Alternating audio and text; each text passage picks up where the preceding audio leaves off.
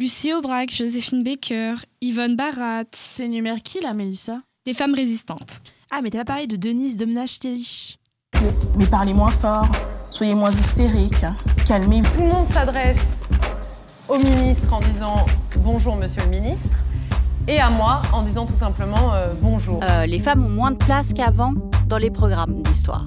Je crois qu'il faut redonner aux hommes la place qu'ils ont dans la vie des femmes, c'est-à-dire pas la première place. N'est quand même qu'une nana. Bonjour à tous et bienvenue dans ce podcast sur Denise Domenach-Laliche, une résistante française. Alors, elle est née le 10 octobre 1924 à Lyon. C'est la fille d'une famille de neuf enfants, une famille très catholique. En 1942-43, elle est en terminale et rejoint les Forces unies de la jeunesse. Elle dit Alors que Lyon était occupé par les Allemands, j'avais pris des cours de calligraphie. J'imitais la signature de commissaires de police sur des faux papiers. Cela se passait dans les sous-sols de la faculté de lettres. Elle entre ensuite en 1943 à la faculté des lettres de Lyon et fait partie des jeunesses chrétiennes combattantes. Son grand frère Jean-Marie Domenach va lui ouvrir les portes de la résistance. D'abord chargé de tracts et de journaux clandestins, puis de messages, et même parfois d'armes, Denise Domenach-Laliche, souvent à vélo, sert d'agent de liaison. Elle explique À vélo, j'allais chercher chez l'imprimeur Eugène Ponce des journaux clandestins comme Combat, Témoignages chrétiens, que j'emmenais dans un magasin où des diffuseurs les acheminaient. Son nom de guerre était Lorelai, c'est inspiré d'un poème d'Apollinaire. Et euh, par exemple, dans son journal intime, elle se livre sur son choix de résister, où elle écrit par exemple, peut-être que c'est moi qui vais recevoir une bombe sur le Rikiki. Ça m'embêterait quand même un peu de mourir comme ça, bêtement, à 15 ans. J'aime mieux mourir pour une cause noble à laquelle j'aurais fait de ma propre volonté le sacrifice de ma vie. Ce qui est quand même une réflexion assez mature pour son jeune âge. En, effet, son frère va pas mal l'inspirer dans, dans, le fait de s'engager parce qu'en fait, c'est, c'est lui qui fait partie à l'origine euh, de la résistance avec son ami Gilbert Dru et dès ses 16 ans, elle va les aider. En, sur ce mouvement de, de, résistance va aussi lui permettre de prendre beaucoup en responsabilité parce qu'en fait, même en, 1900, en, mai 1944, Denise est nommée responsable des jeunes des mouvements unis de la résistance recherchés par la Gestapo. Elle entre dans la clandestinité et elle va quitter Lyon pour rejoindre la famille à Haute-Rive, dans, dans le Drôme. Après la libération, elle est responsable à Paris du mouvement de libération nationale. Et à la fin de, la guerre, elle va rencontrer euh, Bernard Laliche, qui, euh, dans une maison de repos de jeunes résistants, et ils vont se marier ensuite en 1946. Et du coup, euh, Denise, elle n'a jamais cessé de témoigner de son expérience et de l'histoire de la résistance auprès des jeunes, et dans, par exemple dans son ouvrage autobiographique Demain il fera beau. Et euh, aussi dans les années 80, elle est à l'origine du comité du Rhône de France Alzheimer et par parce que justement euh, des proches et des membres de son entourage sont touchés par cette maladie.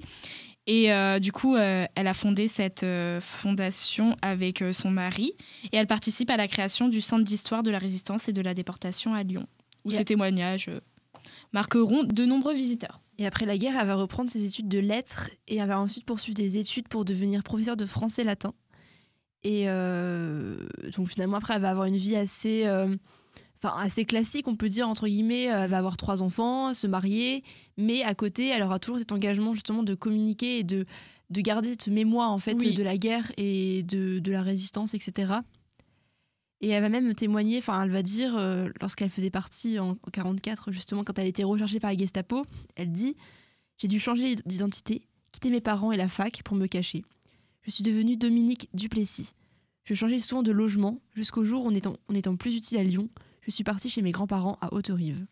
Et elle disait avoir vécu la résistance comme une passion, parce que tellement elle était imprégnée euh, bah, de cette activité, de ce mouvement-là, et aussi, je pense, avec l'atmosphère qu'il y avait autour. Euh, bah, du coup, elle a cité Il était important de retrouver notre liberté. On risquait nos vies, on l'avait accepté, on était prêt à mourir pour notre patrie. Et du coup, bah, elle, a elle a été chevalier de la Légion d'honneur et médaillée de la résistance. En 1999, elle retrouve par hasard son précieux journal intime au fond d'une armoire. Et du coup, elle décide de le publier dans un livre intitulé Une jeune fille libre. Et du coup, euh, ça va témoigner. Euh, bah, Mélissa nous avait cité euh, une partie du, de son journal intime et ça va témoigner de son expérience dans la résistance et de vraiment les émotions qu'elle oui. ressentait bah, lors de la guerre. Et, et, elle était très, très engagée pour son jeune âge mmh. aussi. Parce qu'elle était adolescente quand même. Oui, Plus bah jeune oui, que oui, nous. oui, clairement. Elle, était, elle était plus courageuse sûrement que Oui. nous, je pense. Elle a aussi écrit euh, le livre Demain il fera beau, où elle dit Il était important de retrouver notre liberté, on risquait nos vies, on l'avait accepté, on était prêt à mourir pour notre patrie. Et on trouvait que c'était important de parler d'elle parce qu'en fait, on- souvent, on parle des résistants, mais on s'imagine pas forcément qu'il y avait aussi dans les résistants des résistantes qui, euh, elles aussi, s'engageaient et n'étaient pas que. Parce que parfois, on se dit oui, les femmes aussi aidées, mais on imagine qu'elles aidaient pas forcément de manière, euh, enfin, de manière moins directe. C'est-à-dire Oui. que elle, elle a quand même, au début, elle s'occupait de charger, char- enfin, elle se chargeait de tracts et de journaux clandestins, puis ensuite de messages et même parfois d'armes. Et souvent, elle allait, elle allait en adolescente, elle allait à vélo. Elle, ser- elle- elle servait d'agent de liaison.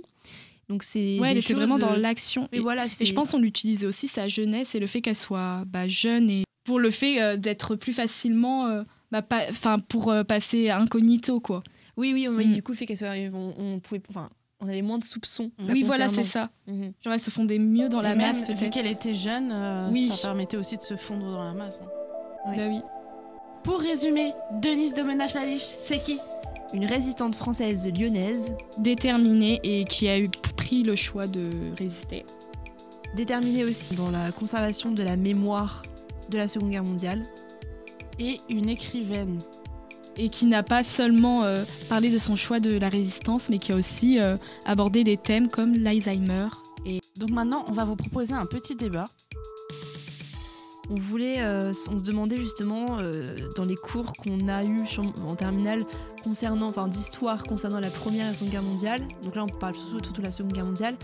Est-ce que vous trouvez qu'on parle assez justement des figures féminines qui ont, euh, qui ont apporté leur pierre à l'édifice. Oui, et aussi par, enfin, plus généralement de, de tout ce mouvement de résistance parce que finalement on parle beaucoup euh, bah, il y a aussi les tirailleurs ou même euh, bah, la France avant c'était un pays colonialiste. Et bah, ils, ont, ils ont pris justement des gens pour les ramener faire la guerre aux côtés de la France euh, et ils faisaient partie de ces pays colonialistes. Et du coup euh, on n'en parle pas assez dans l'histoire. Moi je savais pas avant que le film euh, d'Omar Sy sorte sur les tirailleurs je savais pas qu'il y avait eu des tirailleurs.